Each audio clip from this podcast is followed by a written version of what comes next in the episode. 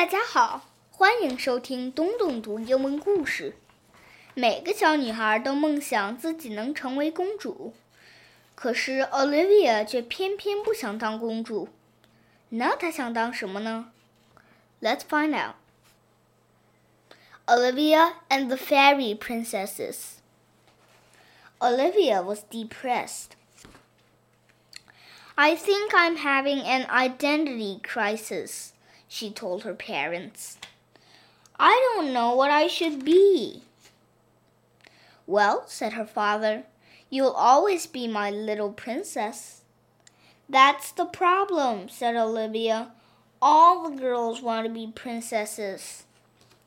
At Pippa's birthday party, they were all dressed in big pink ruffly skirts with sparkles and little crowns and sparkly wands, including some of the boys. I chose a simple French sailor shirt, matador pants, black flats, a strand of pearls, sunglasses, a red bag, and my gardening hat. Why is it always a pink princess?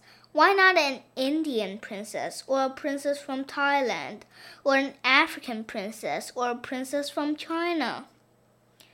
There are alternatives. For the school dance recital, everyone was trying out for the fairy princess ballerina, even a couple of the boys. But Olivia, said her mother, I seem to remember last year you wanting to be a ballerina. That was when I was little. I'm trying to develop a more stark, modern style. Olivia, it's time for your bath, said her mother. And on Halloween, said Olivia, what did all the girls go as? Princesses. Princesses! I went as a warthog. It was very effective. If everyone's a princess, then princesses aren't special anymore, said Olivia. Why do they all want to be the same? After her bath, Olivia's mother read her a story. It was about a beautiful maiden who was locked in a tower by an evil queen. When a prince came along, rescued her, and made her his. Not his princess, cried Olivia. Fine, said her mother, who was tiring of this discussion. I'll read you the story of the little match girl. Once there was a little girl who was forced to sell matches barefoot in the snow. The matches kept her warm for a while, but all too soon they ran out. Oh, Mommy, that's so sad, said Olivia, tearing up. I may not want to be a princess, but I wouldn't want to be freezing in the snow.